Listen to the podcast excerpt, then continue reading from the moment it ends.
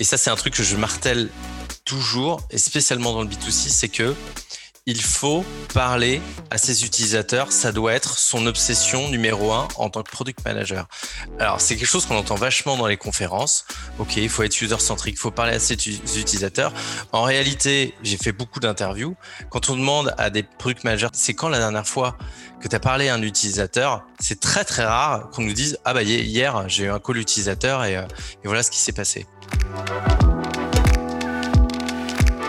Si vous êtes product manager B2C, devenez l'expert. Soyez un expert sur votre domaine. Si euh, votre domaine, par exemple chez Deezer, c'est les podcasts, devenez le meilleur en podcast.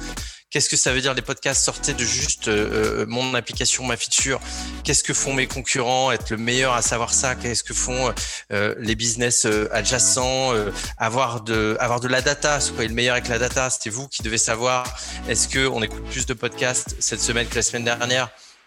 Devenez le meilleur dedans, devenez le meilleur pour comprendre les problèmes de vos utilisateurs. Vous devez savoir ça par cœur et ça rendra votre vie plus facile. Ça évitera qu'on vienne vous embêter euh, avec des demandes euh, idiotes et en tout cas ça vous permettra de euh, les contrebalancer avec des faits, avec des facts, avec votre expertise et ça rendra votre vie meilleure en tant que product manager B2C. Hello à tous et bienvenue sur Product Squad, le podcast et la communauté des product managers. Je suis Axel Souria et ensemble, nous découvrons une semaine sur deux avec mes invités l'univers produit. On découvre à travers leur parcours et témoignages les clés pour mieux comprendre le métier de PM, ce qui fait un bon PM et la réussite d'un produit. Aujourd'hui, j'accueille Benoît Terpereau, Chief Product Officer chez Ocus, Benoît, tout d'abord, merci de prendre le temps de, partager euh, ton parcours et ton expérience de, product manager euh, sur Product Squad. Comment ça va? Ça va super. Merci de m'avoir invité. Surtout, je, passe après des invités euh, prestigieux avec beaucoup de gens que, j'admire. Donc, je suis vraiment très, très, très content d'être là. Écoute, c'est avec très grand plaisir. Est-ce que tu peux peut-être commencer par te présenter en, nous disant un petit peu bah, d'où tu es originaire et quelles sont tes passions? Alors tout à fait. Alors je suis originaire de Normandie, d'Alençon pour être précis, et euh, je suis euh, extrêmement passionné de musique. Si tu veux, on fait un, épisode juste sur la musique euh, la prochaine fois. D'environnement, hein. j'ai travaillé pendant huit ans dans une dans une entreprise qui s'occupe de ces sujets-là, mais aussi de, de web, de start-up et de technologie. Cette passion de pour la musique m'intrigue. Enfin, c'est un sujet je pense qu'il y a pas mal de gens qui aiment la musique, mais j'ai l'impression que c'est quand même, euh, c'est plus que juste aimer la musique là, non? Non, c'est vraiment chevillé au corps. Je, ne fais rien sans musique. Je j'écoute de la musique tout le temps. Je vais à des, euh, alors je vais dire des centaines de concerts par an. Ça a été vrai pendant quelques années, euh, mais en tout cas beaucoup de concerts. Je fais des festivals. Je fais aussi un peu de musique, même si ayant eu des enfants euh, les enfants ont un petit peu remplacé les instruments, notamment dans les appartements parisiens. euh, mais la musique m'a accompagné toute ma vie. Elle m'a aidé dans plein de domaines, euh, jusqu'à euh, jusqu'à travailler dans la musique il y a quelques années. Et du coup, tu as eu quoi comme parcours pour en être là aujourd'hui? Alors j'ai un parcours parcours un petit peu, alors je sais pas si c'est cabossé, mais un petit peu atypique. Euh, je, suis ingénieur déjà, ce qui n'est pas le cas de tous les euh, tous les gens qui sont product managers. Euh, j'ai commencé un petit peu ma carrière dans le ce qu'on appelait l'IT. au départ, donc j'ai travaillé beaucoup sur des sur des gros systèmes, notamment chez chez Orange, et assez rapidement j'ai commencé à entreprendre. Donc j'ai euh, créé, je crois, en tout euh, trois entreprises qui se sont toutes un petit peu cassées la figure. Euh, donc j'ai pas été un entrepreneur euh, successful, même si je, je, je, suis toujours très proche d'aventures entrepreneuriales. Mmh j'ai beaucoup codé pendant ces années-là, donc euh, j'ai vraiment été un, un, développeur et j'ai fini entre guillemets ma carrière de, de, de, développeur en étant CTO de, de My Little Paris qui a été une des expériences les plus enrichissantes euh, pour moi. Euh, j'ai rejoint après une entreprise que pas beaucoup de gens connaissent malheureusement, qui est connue, qui s'appelle Enablon, où j'ai passé huit ans. Donc là, j'ai découvert, je me suis un petit peu remis en question, je suis devenu product manager et puis j'ai grandi dans les strates produits jusqu'à devenir euh, huit ans après vice-président produit chez Deezer. Donc c'est là où j'ai réussi enfin à travailler dans la musique après tant d'années à avoir essayé en vain. Et euh, depuis six mois, je suis maintenant chez euh, Ocus en tant que Chief Product Officer. Tu me disais que tu étais CTO chez My Little Paris, c'est ça? Ouais. Et qu'est-ce qui fait que tu te dis, euh, bon, bah, je vais passer de cet univers euh, très technique à, au product management? Bien, en fait, euh, comme je te disais tout à l'heure, j'ai quand même beaucoup échoué en tant qu'entrepreneur. Et autant j'ai l'impression que quand je mets des 0 et des 1 à la suite, donc quand je fais mes lignes de code, j'arrive à faire un produit. Et ça, j'ai pas de problème avec ça.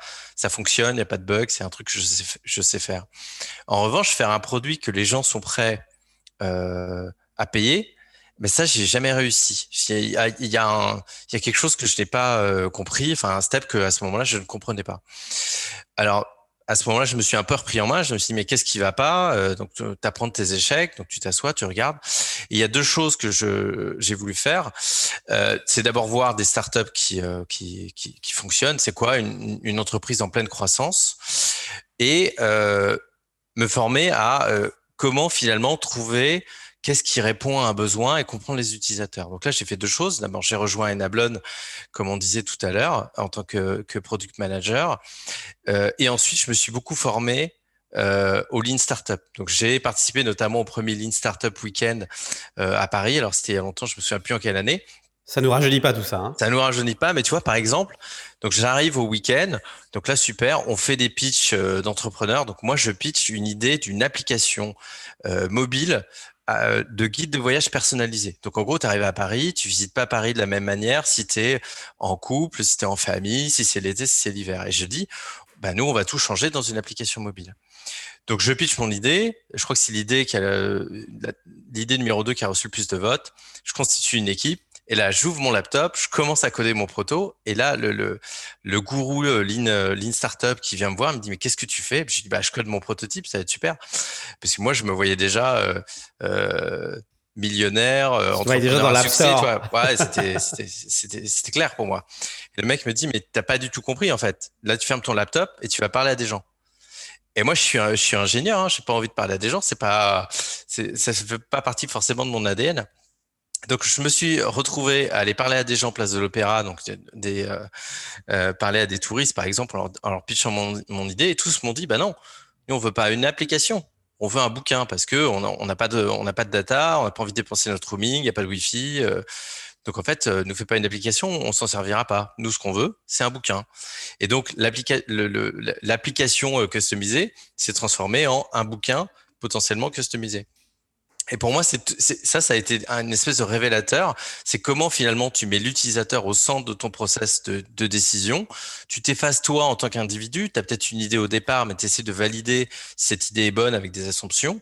Et ensuite, Seulement, quand tu, quand tu sens que tu as quelque chose de solide auprès de tes utilisateurs, eh bien là, tu codes et, et, là, tu fais ton prototype. Et ça, ça a été un révélateur assez important et c'est ce qui m'a aidé à grandir en tant que, que, que, product manager puis leader produit euh, chez Enablon euh, euh, entre 2011 et, euh, et 2018. Super. Écoute, super intéressant comme parcours. Euh, tu dis que beaucoup de gens ne connaissent pas Enablon, c'est ça? Est-ce que tu nous en dis un petit peu plus sur la boîte? Enablon, c'est un. déjà, c'est une success story française euh, absolument incroyable. C'est une boîte qui a été montée par, par trois associés à Paris dans les années 2000, qui a été revendue très très cher. Euh, je crois qu'il y a cinq ans, à un groupe hollandais qui s'appelle Walter Clover. Euh, je dirais pas les montants, mais ils sont faciles à trouver, je pense. Mais c'est vraiment une très très belle success story. Ils ont fait dans leur levée enfin, pardon, dans leur histoire, une seule levée de fonds euh, et une petite en plus. Donc c'est vraiment une compagnie qui a été quasiment bootstrap. Et euh, c'est une entreprise française qui s'est, euh, qui a beaucoup, euh, euh, qui a une expansion internationale très très forte, qui a embauché beaucoup de gens de, de, de talent et sur les thématiques. Voilà, on va dire du développement durable appliqué aux entreprises qui sont vraiment très très intéressantes. Et tu arrives chez Ocus. Alors Ocus, euh, moi, il y a quelques mois même, je savais pas ce que c'était. Est-ce que tu nous expliques un petit peu euh, qu'est-ce que c'est comme entreprise et, et qu'est-ce que qu'est-ce qu'on fait chez Ocus? Tout à fait. Bah, alors, Ocus, c'est une entreprise qui euh, qui aide les autres entreprises euh, qui qui ont des besoins d'images. Euh, les images aujourd'hui sont partout. Hein. Euh, on dit en anglais "images are eating the web", et on voit des images partout. On voit des sites comme Instagram qui arrivent, et tout est basé sur de l'image, que ce soit de la photo, de la vidéo et demain d'autres technologies. Tout est basé sur l'image aujourd'hui. On lit de moins en moins, mais on regarde de plus en plus. Euh, et donc, on aide ces entreprises qui ont ces besoins d'image avec deux leviers forts. D'abord, un levier technologique, puisqu'on est une, une startup tech, mais aussi une communauté de plusieurs dizaines de milliers de, de photographes professionnels qui viennent euh, finalement créer ces images. Donc, par exemple, on travaille beaucoup avec la food tech. Euh, quand vous ouvrez euh, vos applications de, de, de, livraison de plats à domicile, beaucoup de, des photos que vous voyez sont faites par les, euh, les photographes de notre communauté euh, chez Ocus. Mais on, on fait aussi euh, du shooting pour les appartements dans l'immobilier, pour les hôtels dans le tourisme, etc. C'est une forme de marketplace, c'est ça? C'est une forme de marketplace où euh, quand on a besoin de photos, on vient soumettre ses besoins de photos et on a des photographes qui prennent euh, ces missions. Super intéressant. Qu'est-ce qui toi t'a attiré euh, chez Ocus? Qu'est-ce que tu t'es dit euh, euh, je, je, fais la transition, je passe de 10 heures pour aller chez Ocus? Ce qui m'a vraiment attiré, c'est que alors d'abord le, le c'est une entreprise de passion parce que un peu comme la musique, la photographie est un métier de passion même euh, si nous parfois on, on travaille sur euh, ne serait-ce qu'une photographie d'un beau plat, euh, il y a toujours un passionné derrière l'objectif. Et ça, c'est un truc qui me plaît moi. Je pense, et peut-être qu'on en reparlera, mais que les meilleurs product managers sont des gens passionnés. Et j'adore travailler dans ces environnements de, de, passion. Même si après, on pourra en reparler aussi d'un point de vue product, ça pose d'autres questions qui sont les, les biais euh, que mm -hmm. ça mm-hmm. peut introduire.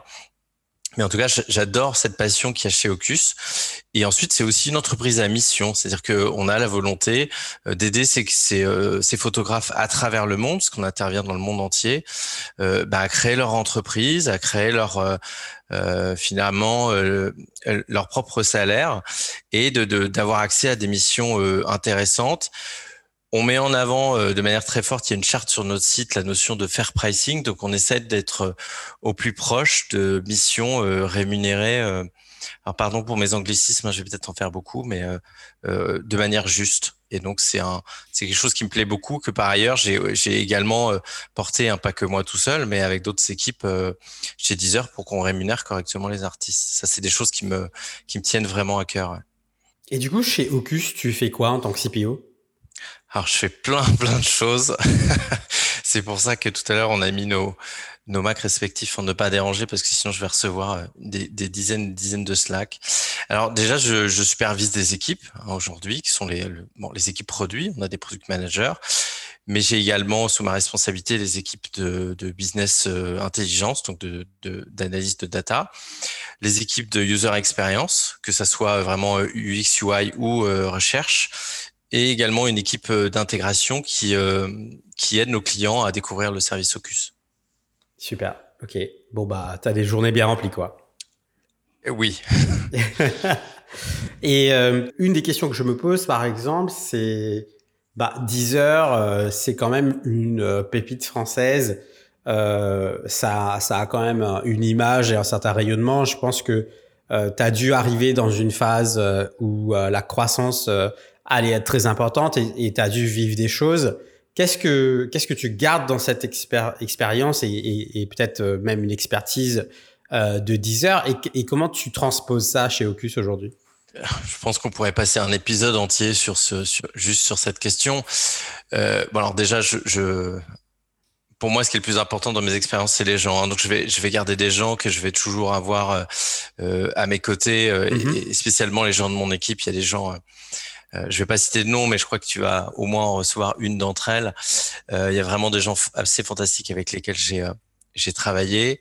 Donc ça, c'est le, le, le, premier truc. Et c'est très important quand on fait du produit, le, le, le réseau, il faut vraiment ne pas le sous-estimer. Bon, d'abord pour notre carrière, mais ensuite pour l'entraide que ça peut euh, avoir. J'ai un problème, j'ai quelque chose que je sais pas trop comment mettre en place.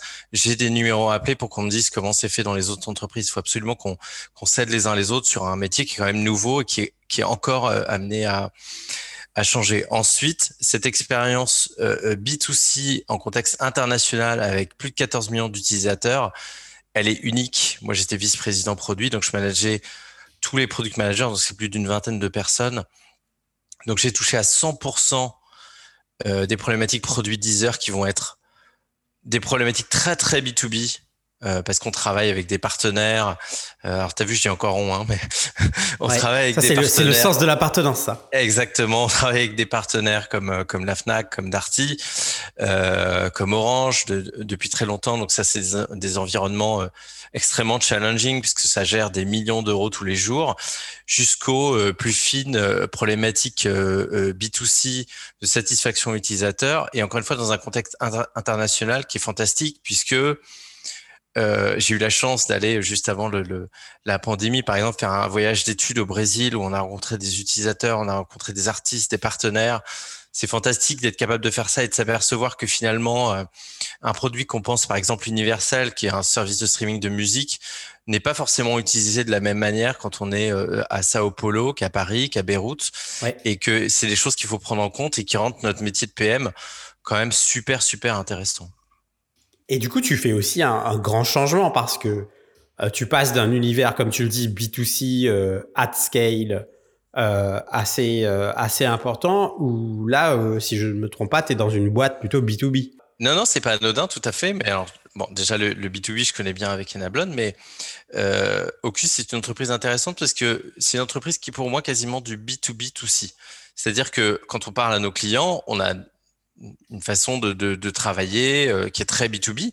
En revanche, quand on va parler euh, au restaurant, par exemple dans la food tech ou à, nos photographes, quand on commence à avoir plusieurs dizaines de milliers de photographes, c'est quasiment du B2C. En fait, on a les mêmes, euh, finalement, les mêmes interrogations. On suit les mêmes KPI que dans le B2C, donc des KPI d'activation, de, de, rétention.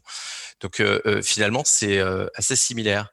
Et du coup, ça fait un, un bon segue pour le, le sujet dont, euh, dont, je voulais te parler aujourd'hui, qui sont euh, les différences.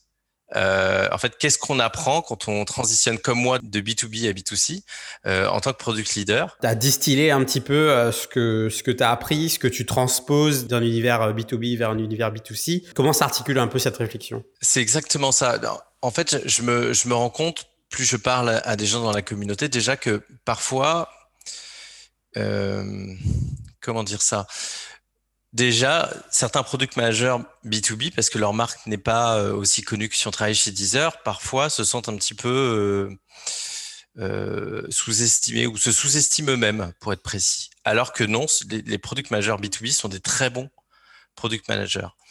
Et parfois, les product managers euh, B2C, de, de l'autre côté, eux, vont se retrouver avec euh, finalement beaucoup plus d'utilisateurs, une marque plus connue, mais aussi un product management qui est plus difficile plus rigoureux parce que c'est plus facile d'avoir des idées en B2C qu'en B2B. Donc, on peut avoir un boss qui vient vous taper sur l'épaule en vous disant, hey, j'ai envie que tu fasses ça, donc fais-le, s'il te plaît en pensant que c'est une bonne idée, alors que euh, la plupart du temps, ce n'est pas une bonne idée. Et donc, j'ai essayé de transposer tout ça pour essayer de remettre un petit peu euh, les, j'ai envie de dire la balle au centre, parce qu'au final, c'est des métiers qui devraient quasiment être les mêmes.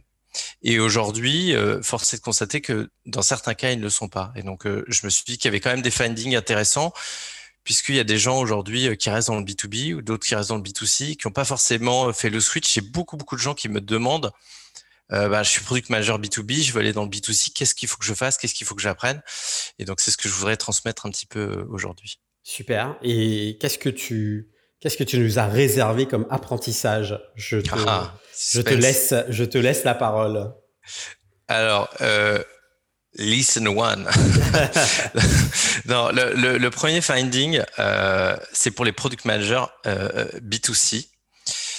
Euh, et ça, c'est un truc que je martèle toujours, et spécialement dans le B2C, c'est que il faut parler à ses utilisateurs, ça doit être son obsession numéro un en tant que product manager. Alors, c'est quelque chose qu'on entend vachement dans les conférences. OK, il faut être user-centrique, il faut parler à ses utilisateurs. En réalité, j'ai fait beaucoup d'interviews. Quand on demande à des product managers, c'est quand la, c'est quand la dernière fois que tu as parlé à un utilisateur, c'est très très rare qu'on nous dise ah bah hier j'ai eu un call utilisateur et, euh, et voilà ce qui s'est passé. Mais c'est t'es gentil, tu dis c'est rare, ça arrive quasiment jamais. Ça arrive quasiment jamais. Oui. Or, ça doit être une obsession. Alors, pourquoi ça doit être une obsession? Quelle est, euh, selon moi, euh, le, finalement la, soft skill numéro un d'un product manager? Bah, C'est l'empathie. Donc, il faut avoir de l'empathie. Et le, travers euh, aujourd'hui du, du, du, product manager B2C, en tout cas dans ces grosses structures à la Deezer, c'est que on a des équipes UX Research dont je suis ultra fans de leur travail, mais euh, souvent les certains product managers, peut-être un peu lazy, pardon, il faut que tu me reprennes Axel sur mes anglicismes. C'est la, fête de l'anglicisme aujourd'hui. Hein. Je suis désolé, hein, c'est très très dur. Moi, je travaille en anglais toute la journée, mais voilà, peut-être un peu fainéant. Euh, vont finalement déléguer ce côté euh, euh, feedback utilisateur à la, à la user research. Euh, sauf que euh, alors, l'excuse souvent, c'est de dire, bah oui, mais si je parle à un utilisateur, un utilisateur, c'est pas 14 millions comme chez Deezer, donc je ne peux pas faire d'un utilisateur une généralité, donc, euh, donc, donc, ça ne marche pas. Mhm. Le, le, problème de fond, c'est que quand on fait, notamment dans le B2B, en fait, euh, quand on a des clients et qui sont pas contents, ils vous appellent. C'est-à-dire qu'ils vont pas passer par mille canaux. Souvent, ils décrochent leur téléphone, ils vous appellent, ils disent ouais, c'est quoi ce bazar? Euh, Ça marche pas. Euh, tu me résous ce problème euh, parce que sinon, tout simplement, moi, je vais te churner et tu vas perdre ton argent. Et la nature humaine étant ce qu'elle est, on n'aime pas se faire crier dessus souvent. Et donc, quand on se fait crier dessus une fois, deux fois, bah, la troisième fois, on se bouge et on, priorise. Donc, c'est là où on sent l'empathie. Or, le fait de ne pas parler à des utilisateurs directement, eh bien, on perd cette empathie. Parce que je vous garantis que dans le B2C, si on appelle des utilisateurs directement, euh, et par exemple pour leur demander j'ai une idée de feature etc le premier truc qu'ils vont dire bah ouais mais euh, je, je, tu m'as chargé deux fois ma carte bleue ce mois-ci. Est-ce que tu pourrais me rembourser s'il te plaît? Donc c'est le genre de trucs qu'ils vont vous dire. Euh, la feature, ils seront très contents si tout marche bien, mais s'il y a des coupures sur leur service, s'il y a des choses qui marchent mal, s'il y a des problèmes de paiement, ben c'est ça dont ils vont vous parler. Et donc c'est ça qu'il faut faire. Et donc c'est pour ça que euh, euh, chaque fois que je prends un groupe produit, je donne la guideline, alors, enfin, je donne la direction. Il faut parler à un utilisateur par jour. Si en tant que product manager, on n'a pas une ce que j'appelle une interaction utilisateur, ça peut être parler, ça peut être sur, Twitter, ça peut être dans des communautés euh, euh, privées. Si on n'a pas une interaction utilisateur par jour, alors à ce moment-là, je pense qu'on ne fait pas bien euh, son travail. Et pour revenir au problème de la la recherche, quand on a des, pistes grâce à un call utilisateur ou plusieurs. Ce qu'on fait, c'est qu'à ce moment-là, on utilise la, user research pour valider ces assumptions, qui elle va, va euh, faire des surveys ou des choses euh, vraiment larges pour s'assurer mhm. que son euh, sa croyance elle est vraie. Et il faut quand même se rendre compte que dans en B2C, le fait de ne pas être assez user-centrique, ça amène énormément, énormément, énormément de biais. C'est-à-dire qu'on va avoir beaucoup d'opinions on va avoir beaucoup de non mais moi je pense que alors dans la musique c'est fréquent alors euh, moi j'utilise le produit comme ça donc il faudrait que le produit soit comme ça mais quand on est un individu on ne représente pas la masse et donc il faut absolument faire ce travail là un d'empathie personnelle pour ressentir soi-même la frustration des utilisateurs ou ce qu'ils ont envie de faire et ensuite de deux utiliser la recherche pour pouvoir euh, valider ces, euh, ces, assumptions. Je ferai juste un tout petit disclaimer qui est important, ouais. parce qu'on a tendance à faire ça dans le B2C, c'est qu'il faut faire très très attention à ne pas écouter que ces entre guillemets power users. Ouais. Il y a des gens par exemple qui sont fans de Deezer. Mais vraiment, c'est des fans inconditionnels. Ils sont dans les communautés. Dès qu'il y a un truc qui sort, ils vont sur Reddit, ils disent c'est super ou c'est ou c'est pas bien du tout, etc. Euh, souvent, euh, chez Deezer, on s'est aperçu que ces power users-là, euh, qui sont parfois des dizaines de milliers, veulent des choses très, par exemple, très tech, qui ne changeront pas la donne dans la guerre entre Deezer et d'autres concurrents. Mhm. Donc ça, c'est un biais sur lequel il faut euh, faire attention. Donc il faut parler à tout type d'utilisateurs. Souvent, ce que je disais, alors euh, Deezer, il y a longtemps, ça a été juste à côté de Saint-Lazare. Je leur disais, mais t'as une question? Va à Saint-Lazare pose la question. De toute façon, tu es sûr, tu es à Saint-Lazare, tu as ah bah une personne sur deux qui a 10 heures. Ah bah ouais, là c'est. tu parles de deux personnes. Vu le flux de gens, euh, ouais, sans Exactement. Pour les product managers, aussi dans un métier qui est en train d'évoluer, euh, je fais référence à, euh, à la conversation que j'ai eue en janvier avec Marty Kagan qui explique que le métier de product manager dans les 5 à 10 prochaines années va beaucoup évoluer et qu'il va se recentrer sur la discovery, beaucoup moins sur la delivery. On sent bien que le product manager va devoir monter en compétence sur tous ces aspects de user research, etc. Et que de toute façon, donc ça c'est une autre, c'est une autre réalité, c'est qu'aujourd'hui les universités ne produisent pas assez de user researchers par rapport à la demande. Donc euh, le product manager, il va devoir faire le travail quoi qu'il arrive. Ce qui est intéressant là-dedans, ce que je vois aussi, c'est que les product managers, euh, souvent de, ce que moi j'ai pu constater, euh, surestiment les compétences nécessaires pour parler à des utilisateurs et sous-estiment la valeur que ça leur apporte dans leur prise de décision au quotidien.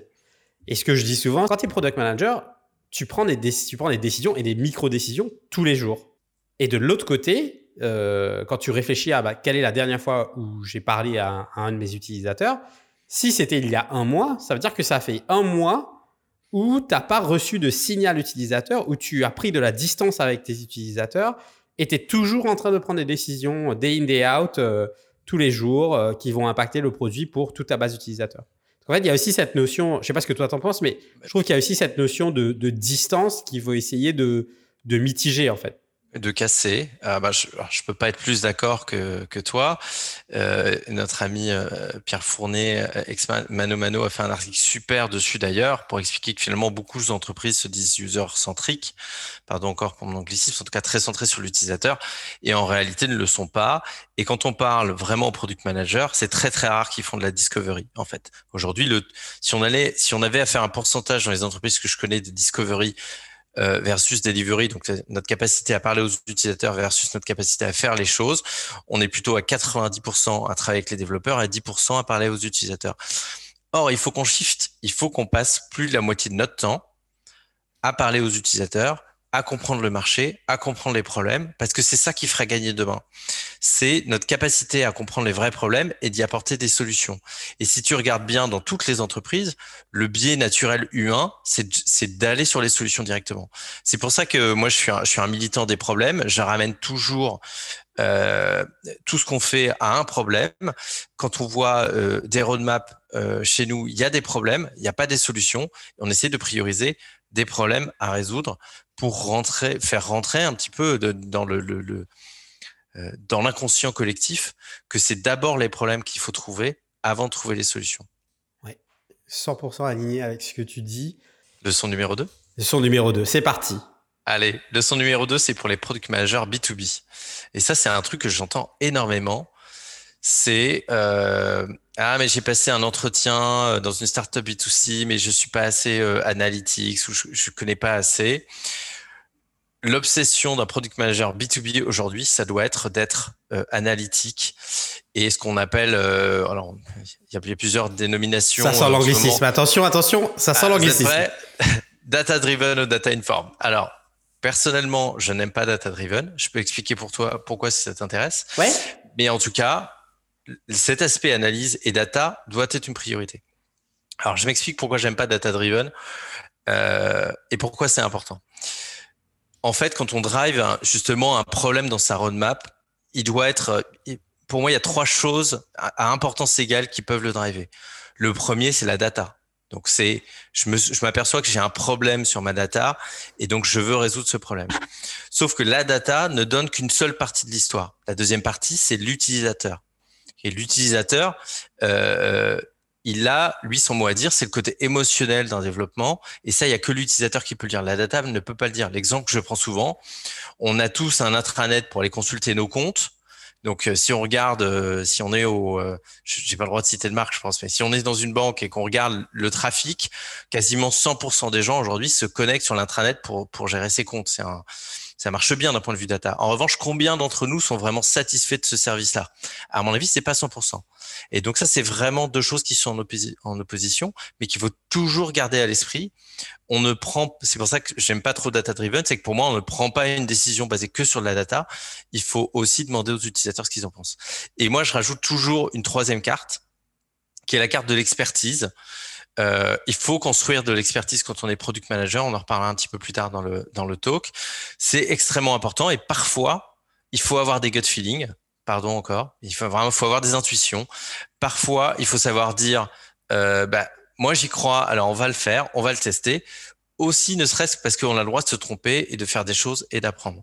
Donc ça, c'est des choses qui sont très importantes euh, pour moi et c'est pour ça que je préfère data informed à data driven. Non, c'est pertinent. Et puis, y a, en fait, tu dis un autre truc qui, moi, me parle particulièrement et c'est un sujet qui m'intéresse particulièrement aussi. Tu dis, euh, tu parles de l'intuition et tu, en gros, tu dis que bah, il faut se laisser la place, l'espace, la latitude pour tester quelque chose et puis on a le droit de se planter.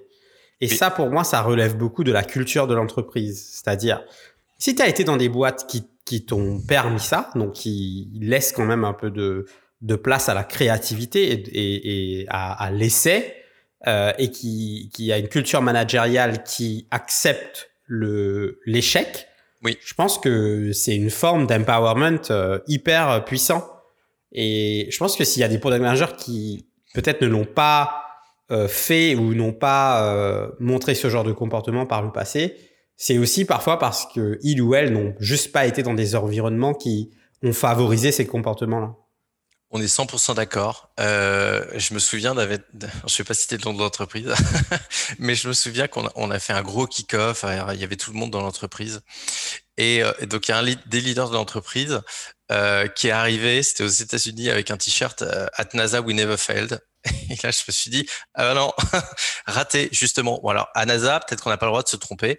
Et encore, en fait, si on arrive à envoyer des gens dans l'espace euh, sans qu'il y ait de mort, Ouais. avec très peu de morts, c'est justement parce qu'on s'est trompé et c'est justement parce qu'on a toujours appris de nos erreurs. C'est pour Yes. ça que dans l'aviation, on va mettre plusieurs années parfois à retrouver des boîtes noires parce qu'on veut comprendre, parce que c'est en comprenant ce qu'on a fait de mal qu'on va comprendre ce qu'on va faire mieux plus tard. Et donc ça c'est extrêmement euh, important et, euh, et que en tout cas moi je, force dans mes équipes, tu as toujours un cas de conscience quand tu es un leader produit, c'est que tu dis je pense que là il va se planter. Mais alors qu'est-ce que tu fais? Est-ce que tu lui fais prendre un raccourci en lui disant tu vas te planter donc le fais pas? Ou est-ce que tu sais qu'il va se planter mais euh, c'est peut-être pour son bien? Ouais. Et en fait, ça, me rappelle la discussion que j'ai eue avec Alix Boulnois euh, du groupe Accor, où elle dit Ouais. euh, c'est hyper important de créer un environnement où tu peux laisser l'équipe se planter, parce que si tu es, si t'es toujours le filet de protection, si c'est ça ton rôle de dire ah non mais moi je laisse jamais euh, mes équipes se planter, en fait tes équipes n'apprennent pas vraiment parce que elles apprennent à fonctionner dans un mode où il y a toujours un backup, il y a toujours un safety net, et du coup, euh, bah, elles ne vont pas euh, s'épanouir sur ce, cette dimension-là. Et, et, et, je, et je retrouve ça dans la, discussion qu'on est en train d'avoir, c'est que pour que ça fonctionne, encore une fois, on revient à la culture d'entreprise, je pense que c'est important d'avoir de la bienveillance aussi pour les équipes en leur disant euh, bon, écoute, tu t'es planté, euh, c'est pas très grave, c'est pas la fin du monde, mais qu'est-ce que tu retiens de ça? On fait une petite rétrospective pour comprendre bah, qu'est-ce qui s'est passé là exactement et qu'est-ce qu'on va mettre en pratique pour éviter de, répéter le truc dans le futur?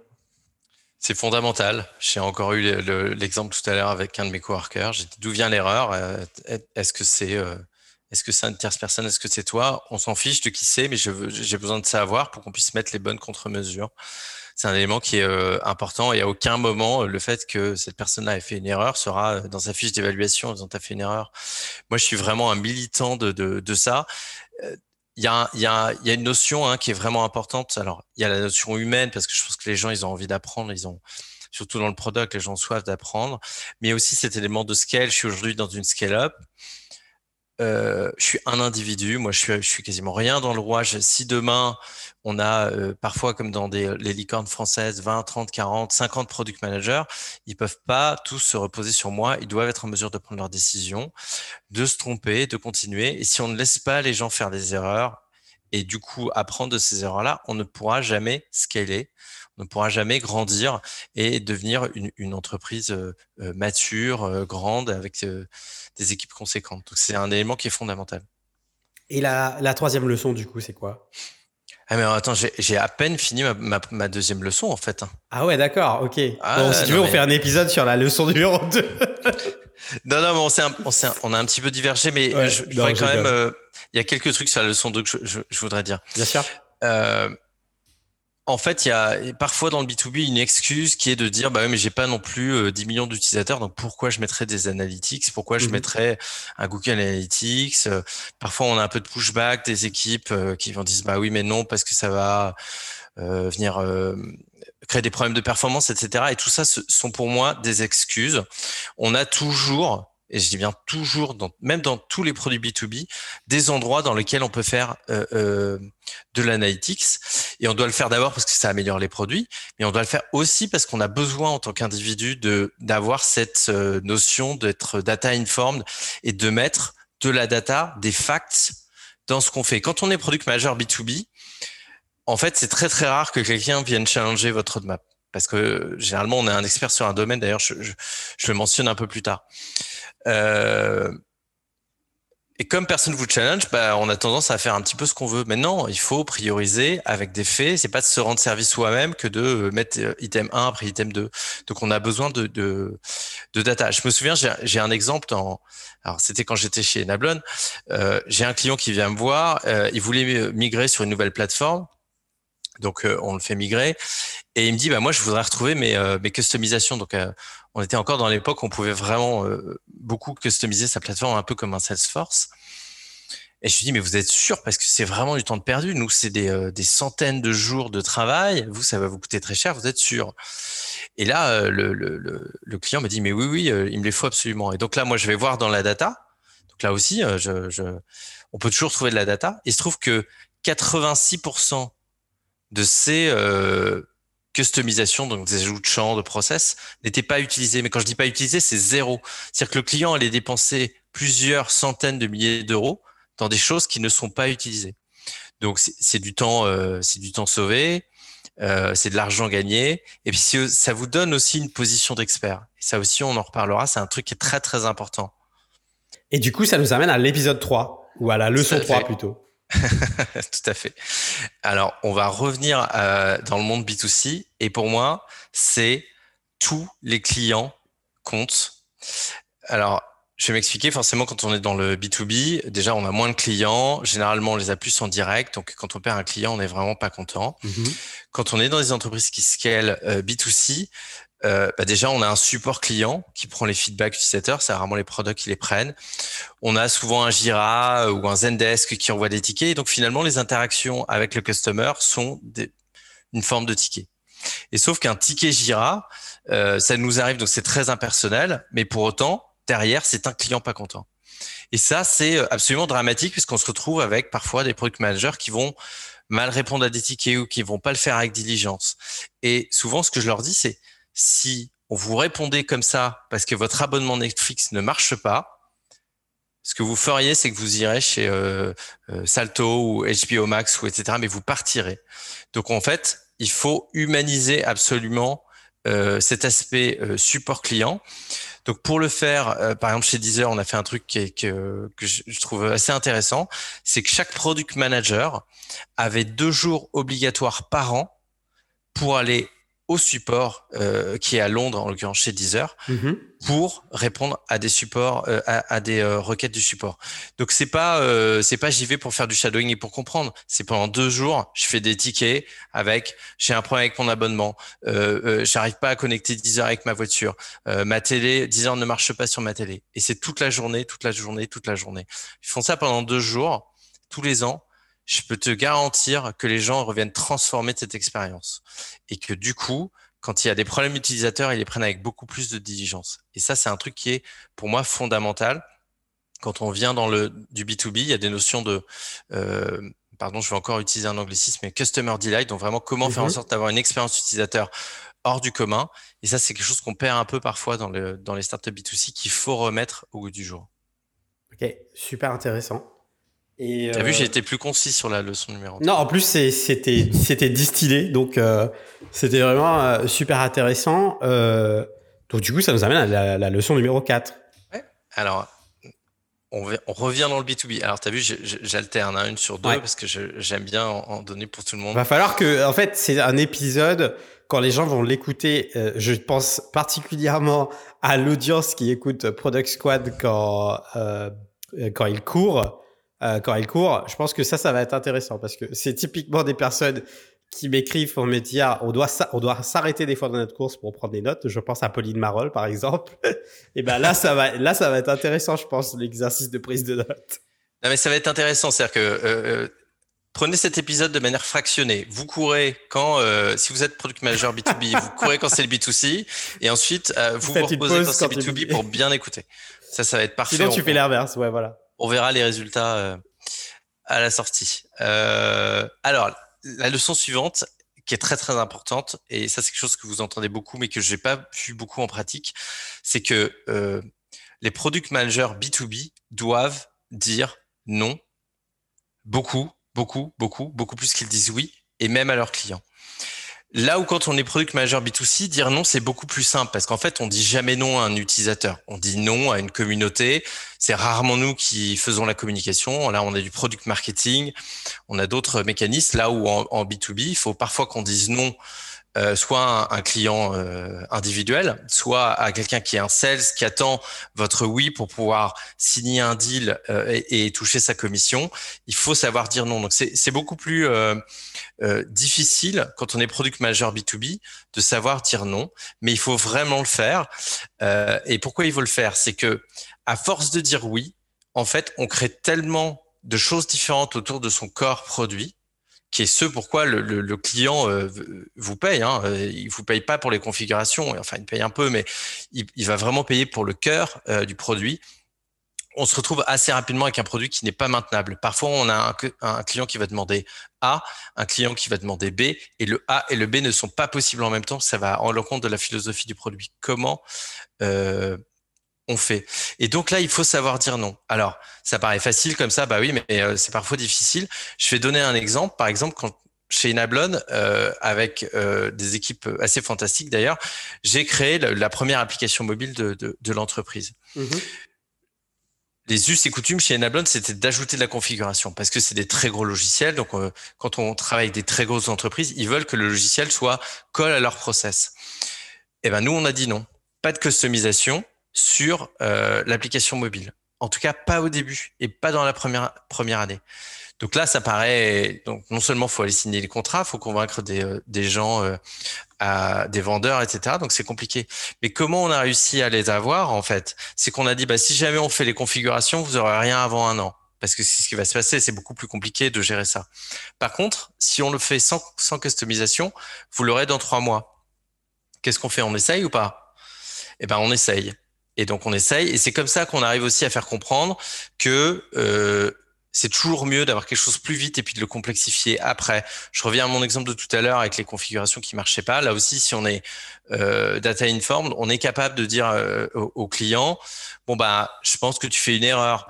Et donc du coup, pour moi, il, faut en tant que product manager toujours opposer euh, ces demandes un peu particulières, ces demandes qui sont parfois complexes euh, et, et lourdes autant à construire, euh, parce que les gens sont toujours pressés au coût que ça va engendrer à la fois maintenant, à la fois de maintenance, à la fois de, de demain s'il faut aller sur une autre plateforme.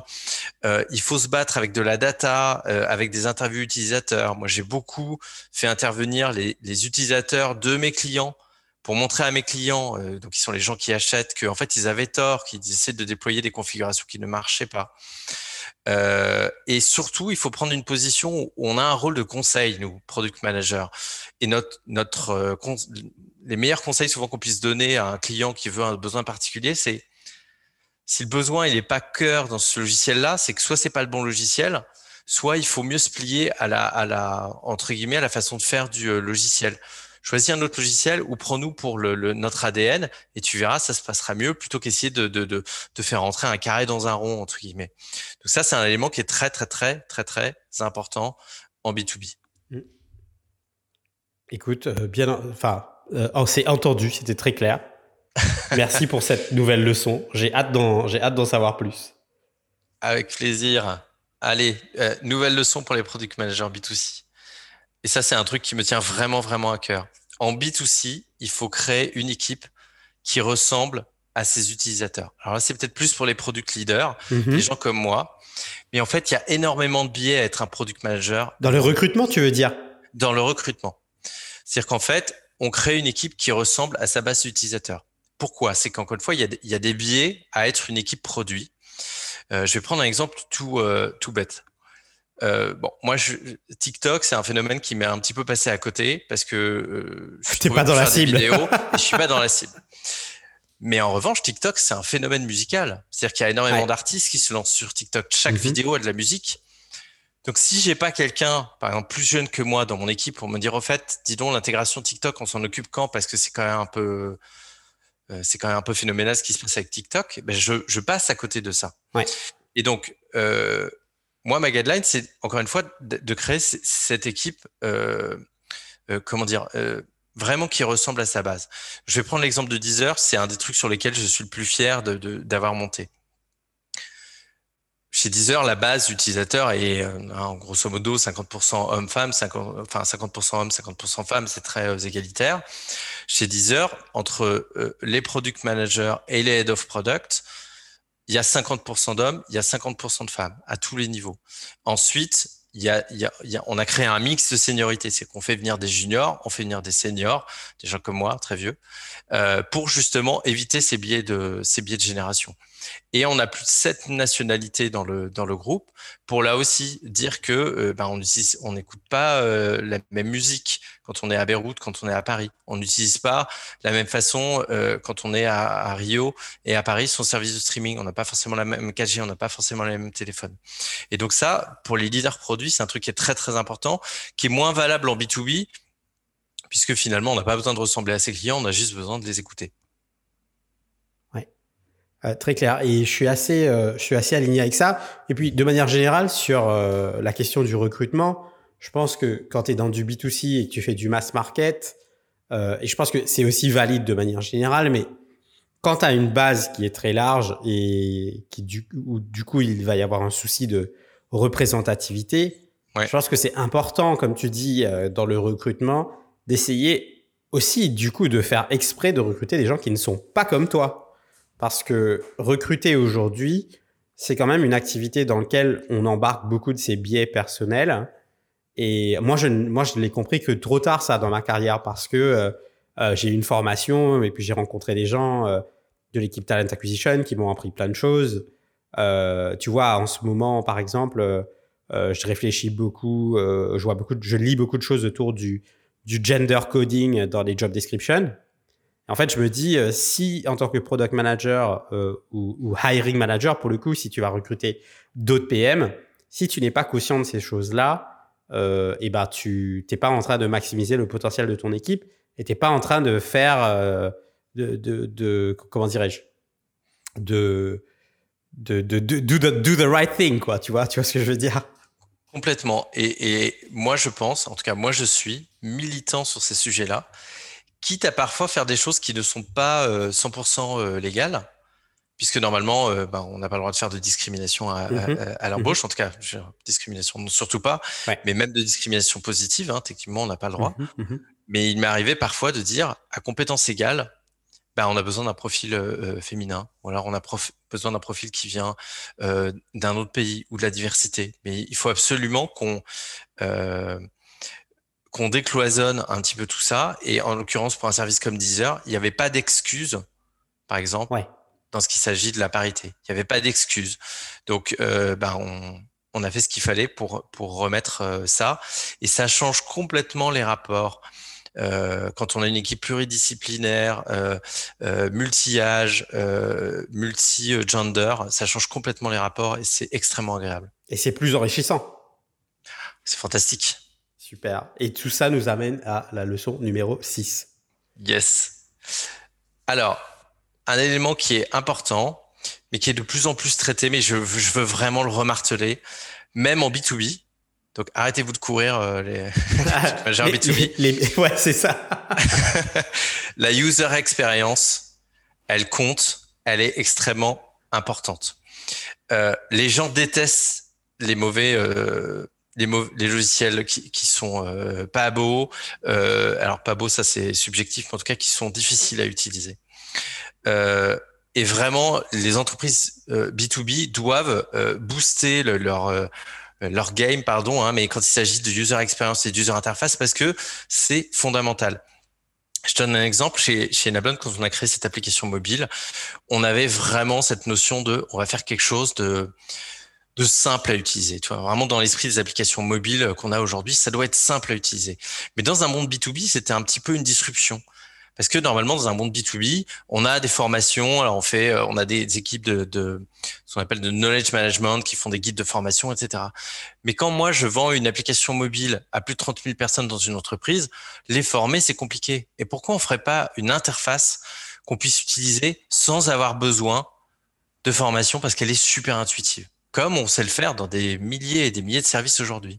Donc ça, il faut le faire. Et on ne fait pas juste parce que c'est bien de faire joli, mais parce que ça a beaucoup d'impact. On, on, on économise beaucoup d'argent à nos clients parce qu'ils n'ont pas besoin de faire des choses de formation compliquées.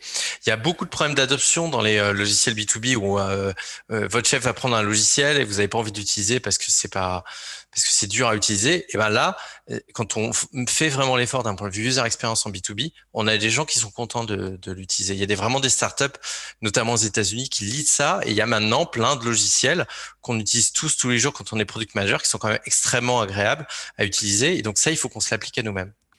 Super, super intéressant. Et en fait, dans ce que tu dis aussi, euh, ce que ce que moi je vois, c'est que même comme tu dis, même si le niveau de maturité est en train de grandir autour de l'UX, je pense que de manière très contre-productive dans l'imaginaire collectif de certaines entreprises, voire de certaines personnes, il y a quelque chose de la dimension du, du gribouillage. Tu vois ce que je veux dire? C'est l'UX, c'est des designers, c'est des, des UX designers derrière, et c'est des gens qui sont là pour dessiner, pour faire des dessins. Et ça, c'est catastrophique. Mais en fait, euh, c'est terrible. Ah non, mais c'est catastrophique. Et en fait, je, moi, j'ai régulièrement des discussions avec des personnes qui pensent que euh, mais encore une fois, c'est pas, ça n'a rien à voir avec euh, ces personnes-là, mais je pense que c'est vraiment une, une, question de maturité, notamment de maturité du marché, qui pense que visual design, interaction design, industrial design, toutes ces choses-là, c'est la même chose, c'est du design. Et... Alors, que, alors que pas du tout. Pas du tout. Euh, je, je, voudrais vraiment rendre hommage aux équipes design de Deezer, avec qui j'ai eu la chance de travailler, avec quelqu'un comme Lucas à sa tête, qui est, un, qui est un mec absolument fantastique, qui est un des mecs les plus inspirants que j'ai rencontrés. Euh, ce qui est très intéressant, c'est que si, tu prends aujourd'hui ce qu'on appelle maintenant un product designer et tu lui dis tiens, euh, je t'ai fait une maquette vite fait, euh, ce que moi j'ai fait d'ailleurs, hein, euh, je m'en excuse, mais j'ai fait une maquette vite fait sur un bout de papier, fais-la jolie. Ce que font beaucoup de gens vis-à-vis d'un designer, c'est comme si tu disais à un architecte à plusieurs milliers d'euros la journée, dis donc, euh, t'as vu le mur là, tu vas me le peindre en gris s'il te plaît. C'est complètement stupide en fait, parce que ce sont des gens euh, qui ont des compétences absolument incroyables pour trouver les meilleures solutions à nos problèmes quand on est product manager. Il faut absolument travailler avec les product designers, les mettre dans une place leur faire vraiment une place dans l'écosystème parce qu'ils apportent des solutions avec une, une finesse et une, une, méthodologie qui fait qu'à la fin, on se trompe beaucoup moins. Et donc, c'est extrêmement important de mettre ça déjà en B2C, mais aussi en B2B. J'utilise cette opportunité euh, pour parler de quelque chose que moi j'ai vécu et qui a complètement changé euh, ma relation euh, avec les designers et qui a qui du coup en a fait une force, c'est que euh, j'ai fait une très très grosse bourde euh, dans une de mes expériences passées. Euh, et c'était la première fois que j'allais bosser sur un projet dans cette boîte-là. ça remonte à quelques années maintenant. Et j'étais très investi dans le projet. Et puis, j'étais, j'étais le jeune product manager, tu sais, qui a tellement envie, qui a surtout un biais pour l'action. Il veut faire des choses. Et du coup, je vais voir le, je vais voir le, le designer. Donc on me dit euh, c'est tel designer qui, qui va t'accompagner sur ce sujet-là, parce qu'il y avait plutôt design as a service dans la boîte où j'étais. Euh, et donc du coup je vais voir la personne et donc je discute avec elle et je lui dis euh, oui d'ailleurs je voulais te montrer euh, j'ai commencé à bosser dessus voilà ce que j'avais en tête et je lui montre carrément ce que le truc que j'avais en tête et en fait, le mec me dit rien. Le mec me dit OK, pas de souci, y a pas de problème, t'inquiète, etc. Et ben je pars, je suis super content de moi. Et le, le je sais plus si c'est le même après-midi ou le lendemain matin, euh, le head of design studio m'envoie un mail et il me dit euh, Axel, il faut qu'on se parle. Je fais ouais, grave, pas de problème. Euh, donc, le... I'm in trouble. Euh, non, moi, je... en fait, c'est quelqu'un que j'aimais beaucoup. Je me suis dit, le mec veut aller boire un café, je sais rien. Donc, euh, euh le mec m'appelle, on va se prendre un café et il me dit, je voulais juste te dire quelque chose. on m'a fait part hier du fait, du fait que tu as dit à telle personne, enfin, que tu as été voir telle personne en lui disant, bah, voilà ce que tu avais en tête. Et en fait, je voulais juste te dire, bah, c'est pas comme ça qu'on travaille avec des designers, quoi. Et sauf que en plus, ce gars-là, c'est le gars qui m'a passé. Tu as dû entendre parler de ce bouquin. Il y a un bouquin de Kim, Kim Scott qui s'appelle Radical Candor. Et en fait, ce gars-là venait de lire Radical Candor et il m'a fait le feedback et il m'a dit euh, Je te fais le feedback parce que je viens de lire ce bouquin-là, tu devrais le lire. Et du coup, j'ai lu le bouquin aussi. Et en fait, je me suis rendu compte que si, si cette personne ne m'avait rien dit et ne m'avait, ne m'avait pas derrière le feedback expliqué ce que, tout, tout ce que ça voulait dire derrière, euh, on a eu toute une conversation sur. Euh, le, le, lâcher prise, euh, laisser les gens prendre la place dans leurs compétences, euh, un designer, ça a besoin de la place parce que ça doit être créatif. En fait, il m'a expliqué tous ces trucs-là que, que moi, perso, je peux pas juste, à l'époque, je pouvais pas juste deviner. Et ça a complètement changé ma relation avec les designers où euh, maintenant c'est un peu, enfin, après j'étais plutôt dans l'autre extrême où j'étais là en mode, non, mais faites-nous rêver. Faites ce que vous voulez, mais faites-nous rêver, quoi. Tout à fait, mais ça a été une, bataille du, euh, du, quotidien avec euh, mon compère Lucas chez Deezer de, de, de, faire la place au product designer euh, c'est vraiment un métier fantastique. Moi, j'aurais adoré faire ça. Je pense que je suis pas assez bon, mais j'ai fait beaucoup de design, notamment chez Enablon, parce que euh, pendant longtemps, on n'avait pas de designer. En fait, ça n'existait pas. Hein. On laissait les product managers et les développeurs faire leur propre design, ce qui était vraiment terrible. Je te laisse imaginer. Et effectivement, c'est très important. Alors, très important de donner du feedback, parce qu'on a tous besoin d'apprendre. Vraiment, je le redis, je le redirai jamais après euh, assez. Il faut qu'on apprenne tous et il faut laisser la place aux product designers c'est, ce sont des personnes exceptionnelles qui apportent beaucoup plus de solutions qu'ils ne créent de problèmes. Il faut vraiment leur laisser la place. Super. Et euh, du coup, bah, ça nous emmène à la dernière leçon. La dernière leçon qui est pour les product managers B2C qui vont du coup courir un peu moins que les product managers B2B. Il faudra surveiller euh, leur poids ou faire un petit peu de, de rap juste après. Et c'est un truc qui est très très important parce que euh, j'en ai entre guillemets beaucoup souffert chez Deezer. D'ailleurs, j'ai fait un talk sur ce sujet-là. Si vous êtes product manager B2C, devenez l'expert. Alors, qu'est-ce que je veux dire par là? C'est que quand on est product manager en B2B et que souvent on a une squad, donc on a une responsabilité d'une feature, d'un module, on est l'expert par défaut. C'est très très rare que quelqu'un de votre hiérarchie, à part s'il connaît très très bien le domaine, vienne vous voir en disant dis donc t'as fait t'as choisi euh, la feature A, j'aurais choisi la feature B, c'est très très très bizarre. Euh, change le truc tout simplement parce que quand on est dans des métiers comme j'ai connu chez Enablon ou qui sont des métiers très techniques, quand on est un expert dans son domaine, on est l'expert, on est le référent, on prend les décisions et c'est pas le CEO qui va venir. Les seules personnes qui vous challenge c'est les clients. Si les clients continuent de payer et sont contents, vous êtes l'expert, il n'y a pas de doute là-dessus. Dans le B2C, surtout sur des produits passionnels comme Deezer, où finalement on a tous dans notre poche le, une application de streaming, on a tous un avis dessus. Donc il m'est arrivé euh, une fois d'avoir quelqu'un qui vient me dire en disant, dis donc, euh, ma grand-mère, elle a pensé à, une connexion qui serait super pour Deezer avec un produit dont je dirais le nom. Est-ce que tu peux le faire? Et moi, dans ma tête, je bah, en fait, euh, non, parce que ta grand-mère, c'est un individu. Et puis, les personnes âgées sont pas vraiment la cible de, de 10 heures. Et ça, c'est quelque chose qui va arriver tout le temps.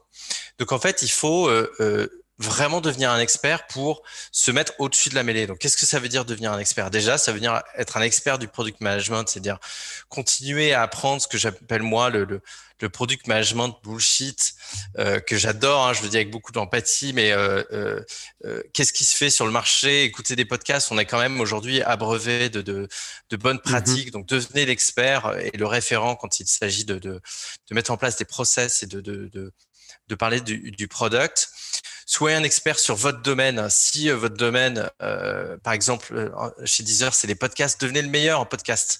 Qu'est-ce que ça veut dire les podcasts? Sortez de juste euh, mon application, ma feature. Qu'est-ce que font mes concurrents? Être le meilleur à savoir ça. Qu'est-ce que font euh, les business adjacents? Avoir de avoir de la data. Soyez le meilleur avec la data. C'est vous qui devez savoir. Est-ce que on écoute plus de podcasts cette semaine que la semaine dernière? Devenez le meilleur dedans. Devenez le meilleur pour comprendre les problèmes de vos utilisateurs. Vous devez savoir ça par cœur et ça rendra votre vie plus facile. Ça évitera qu'on vienne vous embêter euh, avec des demandes euh, idiotes et en tout cas, ça vous permettra de euh, les contrebalancer avec des faits, avec des facts, avec votre expertise et ça rendra votre vie meilleure en tant que product manager B2C. Voilà. Super. Vous pouvez retourner courir. Super. C'est fini les fractionnés là, c'est bon. Euh, c'est bon, on arrête. Vous, ouais, vous pouvez faire un, wind down et puis euh, on va pouvoir euh, aller prendre sa douche. Tout à fait. C'était super. ça m'a fait penser aussi à la passion. ce dernier point où tu dis devenez expert. Je pense que tu parlais de passion en début d'épisode. Tu disais que tous les bons product managers ont ce, trait-là en commun. Je pense que justement, c'est peut-être la passion aussi qui est le driver de cette volonté de, de devenir expert du sujet. Tu vois ce que je veux dire? Je, je, suis 100% d'accord avec toi. Euh, je ne vais pas faire ma, mon auto-promotion, mais j'ai fait un talk, j'ai écrit un article dessus sur le être product manager dans son domaine de passion. Mais être passionné soi-même, c'est super. C'est, enfin, c'est moi une qualité que je recherche toujours chez un product manager. Je veux travailler avec des gens passionnés parce que c'est les meilleurs en fait en réalité. Par contre, une fois que tu es conscient de ça, il y, a des biais à être passionné. Ah bah ouais. Et il faut, euh, il, faut euh, mettre en place. Conscient, quoi. Voilà, faut en être conscient et mettre en place les, les solutions pour éviter que ça devienne un problème. Super. Écoute, merci beaucoup en tout cas pour cette, cette leçon. Avant de se quitter, euh, on va revenir sur les deux questions qui reviennent à chaque épisode de Product Squad. Est-ce que du coup tu peux nous dire un petit peu euh, quelles sont tes ressources préférées en tant que product manager? Et est-ce que tu as un conseil pour quelqu'un qui souhaiterait devenir product manager aujourd'hui Je te laisse commencer par ressources ou conseils. Alors j'ai vraiment plein de j'ai plein de ressources et je pense qu'Axel euh, le, mieux qu'on puisse faire c'est que j'ai tout compulsé dans un Airtable. Je vais pas faire de pub, mais j'ai plein de bouquins de d'articles surtout. Euh, ça ça va générer, ça va générer des clics ça c'est bien c'est parfait. Peut-être qu'on peut partager le, le, lien euh, parce que c'est quelque chose qui est ouvert et d'ailleurs si les gens peuvent contribuer c'est très bien. Je trouve que c'est toujours intéressant. Ok très cool. Pour, les conseils alors pour devenir product manager alors il y a de plus en plus de formations. Moi, personnellement, je, je les ai jamais testées et je n'ai pas non plus euh, embauché de personnes qui viennent de ces, ces formations. Pas parce que je voulais pas, mais parce que je, je j'en ai jamais eu l'occasion. Mais je pense quand même qu'il y a des formations euh, euh, intéressantes aujourd'hui, aujourd'hui autour du product. En revanche, je reviens sur cette, cette notion de passion et, et, et, à quel point le, le, le, product management est un métier de passion. Et pour moi, on est dans un moment de l'histoire qui est quand même fantastique, c'est que c'est facile de montrer sa passion en fait. Pourquoi? C'est qu'il y a tout un tas d'outils aujourd'hui que moi je découvre de plus en plus, qui sont les outils de low-code, no-code. Ouais. N'importe qui aujourd'hui peut prendre une idée quelle qu'elle soit, faire tout le travail de process, ce que j'appelle moi le product sense. D'ailleurs, c'est pas moi qui ouais. le. C'est Facebook, notion qui a été poussée par, par Facebook d'ailleurs. Mais montrer son product sense, bah ok, j'ai une idée, je vais aller dans la rue, parler à des gens, je vais faire des surveys, je vais itérer autour de mon idée. Elle va passer de l'idée A à l'idée A' ou une idée B si j'ai envie de pivoter. Et ensuite, on peut même montrer la product exécution, c'est-à-dire qu'on peut même euh, montrer qu'on sait. Alors là, c'est pas des développeurs qu'on va piloter, mais c'est des outils de no-code et avec, euh, voilà, je vais pas citer de marque, mais des outils que vous trouverez euh, très facilement.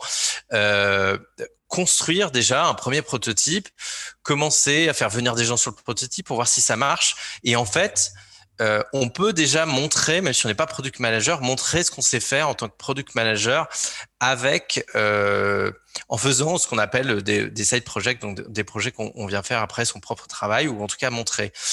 Euh, deux choses qui sont importantes là-dedans, c'est que je suis convaincu mais vraiment convaincu, et tu en parlais un peu tout à l'heure, que les outils notamment de low-code et de no-code vont changer le métier de product manager. Mm-hmm. Parce que de plus en plus, on va pouvoir sur certaines choses se débrouiller tout seul. Ouais. Donc ça, c'est un élément qui va être euh, intéressant, mais qui va passer par beaucoup de phases très complexes. J'en parle régulièrement avec mes, euh, mes homologues euh, euh, à la tech, c'est quelque chose qui est compliqué. Étant développeur moi-même, c'est vrai qu'instinctivement, j'ai tendance à prendre mon PHP et faire le truc moi-même. Or, c'est peut-être pas se rendre service à soi-même. Euh, il y a vraiment des choses assez fantastiques et je vous incite à regarder ça. En tout cas, ça va changer le métier de product manager. Et si vous voulez demain être un bon product manager, il faut vous intéresser à ces, outils-là. Faut pas leur tourner le dos, faut faire des tests. C'est absolument fondamental dans les prochaines années. Ensuite, je suis convaincu d'un deuxième truc. C'est de la même manière que les designers et les product designers ont toujours un book sur eux. Ayez un book de vos réalisations en tant que product manager, que ça soit en side project, que ça soit en projet euh, après, ayez un book de vos réalisations. Voilà ce que j'ai fait chez euh, euh, en tant que product manager dans telle entreprise, dans telle entreprise, dans telle entreprise. soyez fiers de ce que vous avez fait, montrez-le avec euh, des exemples, ça, peut être des vidéos, des chiffres, etc., ou un, une présentation même, mais c'est quelque chose qui est assez important. Donc surtout, il euh, n'y a pas d'excuse aujourd'hui à se dire bah mais je sais pas trop comment faire. En fait, Product Sense, Product Execution, c'est bien documenté. Product Sense, on, on, le regarde en ayant une idée, en itérant sur l'idée. Product mhm. Execution, on a les outils de low-code, no-code. Et ensuite, on montre tout ça dans un, dans un book comme euh, le ferait un designer. Super. Écoute, c'est top tout ça. Merci beaucoup en tout cas d'avoir partagé ces conseils avec la, communauté. Avant de se quitter, je vais peut-être te laisser le mot de la fin. Est-ce que tu voulais dire quelque chose ou partager quelque chose avec la, communauté produit? Eh ben, je, voulais dire quelque chose. Euh, c'est d'abord commencer par te remercier. Alors, de m'avoir invité, mais ça, c'est le, euh, petit truc, mais vraiment te remercier pour ce que tu fais sur la, communauté. Euh, comme on disait tout à l'heure, notre métier va changer. Euh, et déjà, moi, ça fait, euh, donc ça fait quasiment dix ans que je suis product manager. Ça a énormément changé en dix ans. Et euh, si on se reparle dans dix ans, ça sera plus le même métier. Et donc, il faut qu'on continue à apprendre. Mais vraiment, il faut qu'on continue à apprendre. Euh, aller dans les meet-up, lisez des articles, écoutez des podcasts, lisez des bouquins, continuez à apprendre. Si vous apprenez plus, euh, dans cinq ans, il y a, y a, d'autres personnes qui vont euh, qui vont prendre les postes intéressants parce que vous vous seriez vous serez plus dans le euh, dans la mouvance. Donc vraiment, merci de d'aider la communauté. On est quand même dans un moment fantastique il y a euh, dix ans, quand j'ai commencé le product management à Paris, je ne sais pas combien on était, mais on n'était pas nombreux. Il n'y avait pas de podcast, il y avait quasiment pas d'articles. Il fallait aller à San Francisco pour parler à des product managers.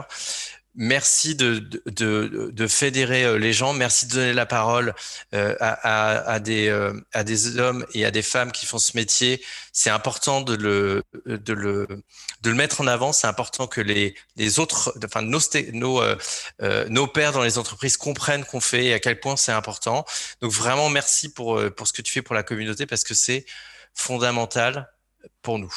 Écoute, moi c'est merci beaucoup pour ces pour ces mots d'encouragement. Et puis moi c'est ce qui c'est ce qui m'anime aussi. Et je suis content. Bah je je j'utilise cette occasion pour dire que bah c'est quand même une chouette communauté où euh, on est plus de 17 300 auditeurs uniques euh, sur Product Squad. Donc euh, très content de ce qu'on a pu faire euh, en, en un an avec tout le monde. Et puis Merci euh, aussi à, toute la communauté de votre engagement, de vos messages et puis de continuer à écouter euh, le podcast parce que c'est ça aussi qui me fait dire que ça a de l'impact et qui me fait continuer. Donc, euh, merci à tout le monde. Écoute, merci beaucoup Benoît de, pour ta disponibilité, pour ton partage. Merci, et puis peut-être à bientôt. À bientôt. Si tu es encore là, c'est que l'épisode t'a peut-être plu. Merci d'avoir écouté cet épisode. Tu peux dès à présent retrouver les show notes de l'épisode ainsi que les apprentissages de mes invités, mon analyse et les contenus supplémentaires sur www.productsquad.fr. Si tu as deux minutes, n'hésite pas à me laisser un avis ou un commentaire sur Apple Podcasts ou ta plateforme d'écoute préférée. Cela m'aidera énormément à avancer. Merci encore et je te dis à très vite sur Product Squad.